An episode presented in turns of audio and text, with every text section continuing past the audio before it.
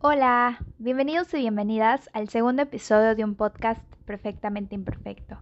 Soy Karen y agradezco que estés aquí nuevamente escuchándome el día de hoy y sobre todo que hayas elegido mi podcast. Primero que nada quiero dar gracias por todo el apoyo recibido y las palabras de cada uno de ustedes por mi primer episodio. Estoy muy pero muy contenta de que les haya gustado este nuevo proyecto tanto como a mí. Los que escucharon mi primer episodio en donde conté un poco acerca de mí y lo que me había sucedido al iniciar el año saben que fue la ansiedad lo que lo ha marcado y también lo que ha marcado mi cuarentena. Para los que son nuevos y me están escuchando por primera vez, la ansiedad fue algo que experimenté iniciando el 2020 y que cambió mi vida perfecta y de tener todo bajo control, a llegar al punto en donde no sabía qué onda conmigo y mi vida en todos los aspectos. Para mí la ansiedad, como te conté, ha sido lo que marcó y dio pauta para el proceso de mi despertar espiritual.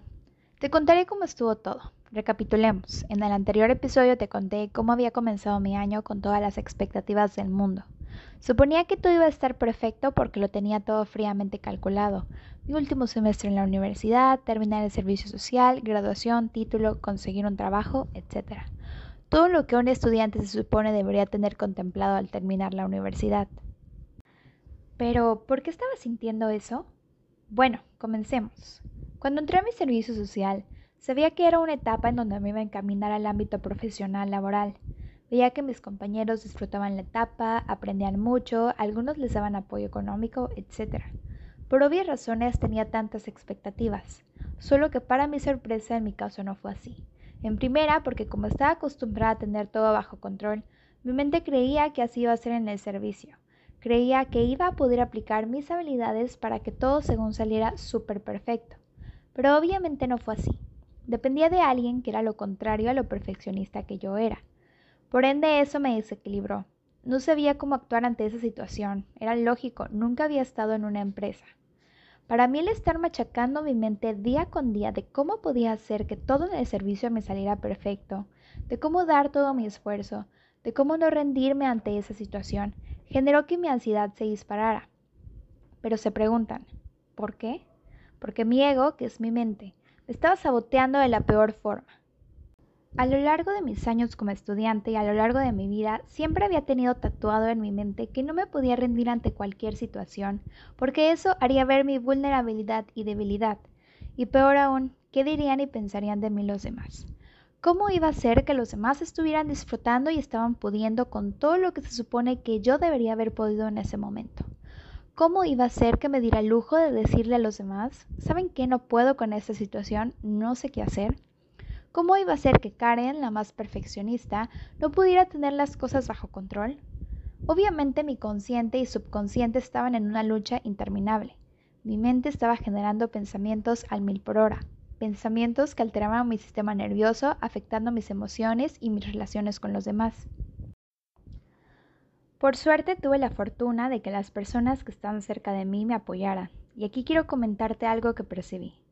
La mayoría tenemos la costumbre arraigada de decirnos, tranquilo, controla tus pensamientos negativos, solo es cuestión de pensar positivo. Digo tenemos porque en algún punto yo la tuve, pero en este proceso entendí, comprendí y aprendí que decirle eso a una persona que está padeciendo ansiedad o alguna otra sensación que la haga sentir mal no le ayuda en lo absoluto, solamente hace que se sienta más ansioso o desesperado por no poder pensar positivo.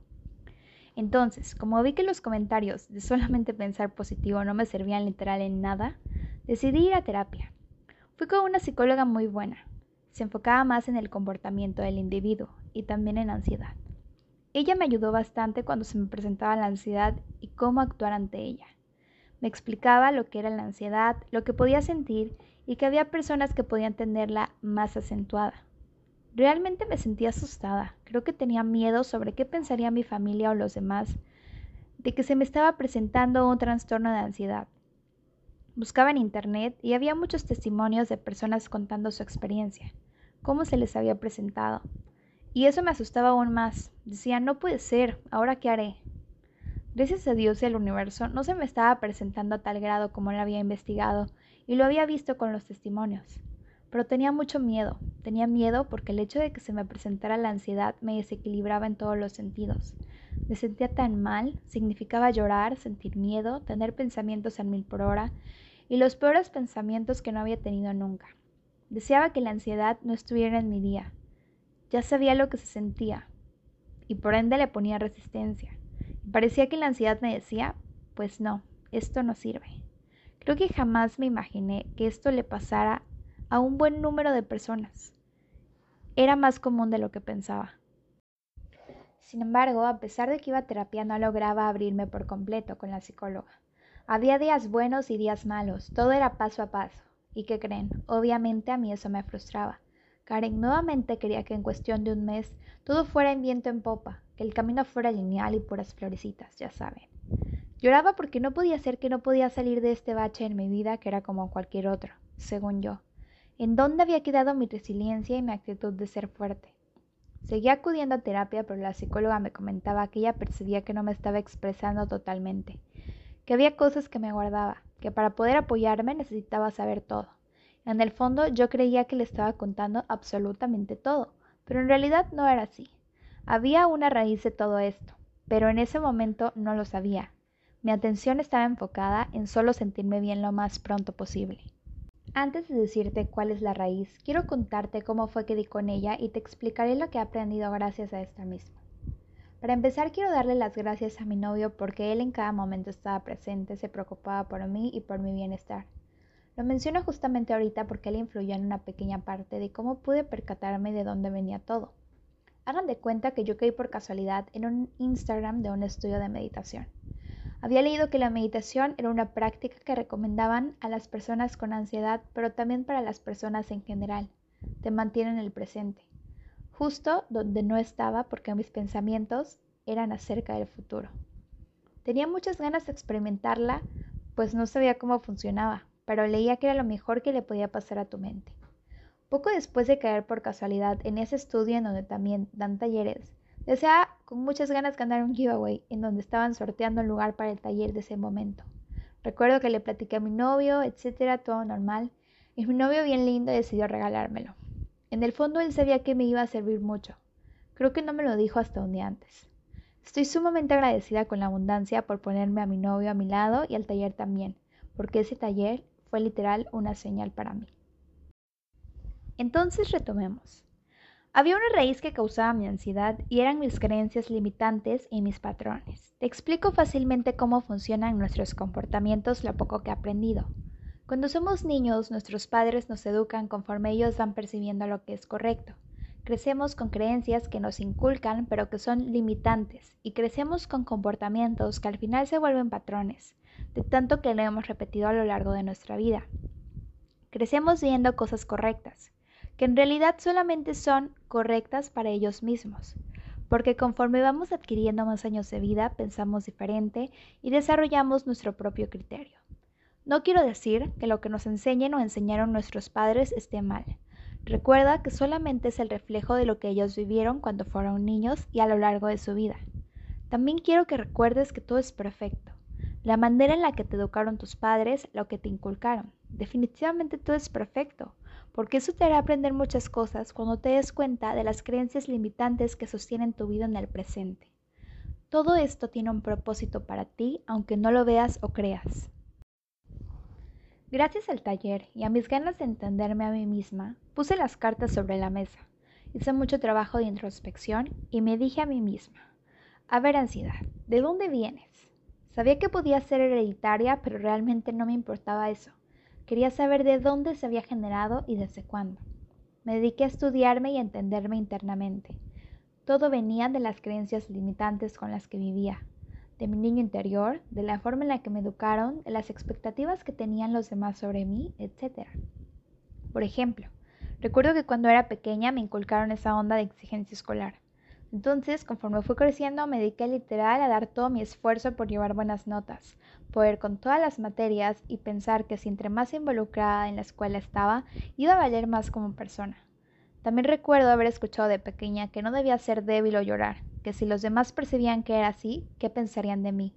Por ende, conforme fui creciendo, no me daba el permiso de sentir lo que quería y de decir lo que realmente quería. Otro ejemplo es que tenía en mente en que se hacía más que los demás era más y valía más. Entonces me metí a todo para que me vieran que podía con todo aunque mis niveles de estrés se disparaban y no fuera así. Me di cuenta que lo que predominaba en mi vida desde que era pequeña era el miedo, la pena, la frustración, el perfeccionismo, y de ahí podemos decir el ser dura conmigo, mucha exigencia y que hacía cosas que mi niño interior tal vez pensaba que quería, pero en realidad no. Literal vivía con el lema de no puedo permitirme equivocarme o verme vulnerable. El darme cuenta de lo que te conté justo ahorita, que si bien no es todo, pero es lo más importante, trajo calma a mi vida y mucha paz en todos los aspectos. Dije, por fin sé de dónde viene todo lo que había estado sintiendo a inicios de año. Era obvio que lo que había detonado mi ansiedad era la situación que viví con el servicio y mi último semestre de la universidad. Gracias a todo eso pude darme cuenta de todo lo que te he platicado y entendí lo que la ansiedad me quería decir y era esto. Hola Karen, soy la ansiedad y sé que estás experimentándome en este momento tan importante para ti. Estás a un paso para terminar la universidad, la etapa más importante. Pero ¿qué crees? No te puedo dejar avanzar así.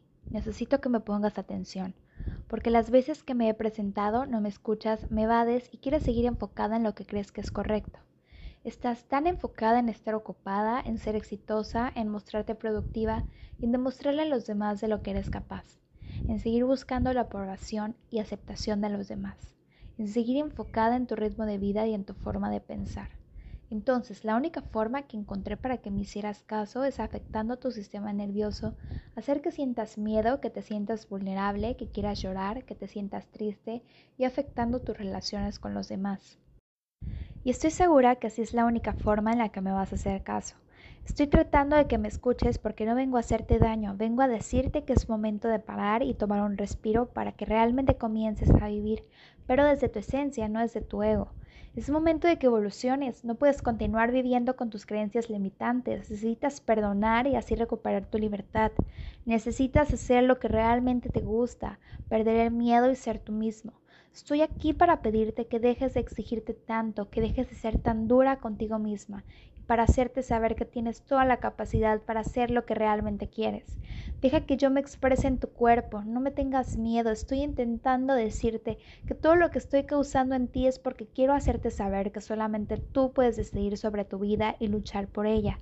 Pero si te resistes a mí y me evitas cada vez que estoy presente en ti, seguiré apareciendo cada vez más y más.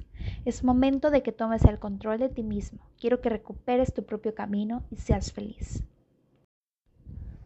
Wow, se me pone la piel chinita y me da mucho sentimiento al ver todo lo que la ansiedad ha traído a mi vida. Estoy sumamente agradecida con ella por decirme que necesitaba parar para reconectar conmigo. Y ahora quiero que reflexionemos después de mi experiencia con la ansiedad. Quiero preguntarte, ¿te has preguntado qué es lo que te quiere decir tu ansiedad? ¿Estás viviendo realmente la vida que quieres vivir? ¿Estás viviendo por ti y no por lo que digan o piensen los demás de ti?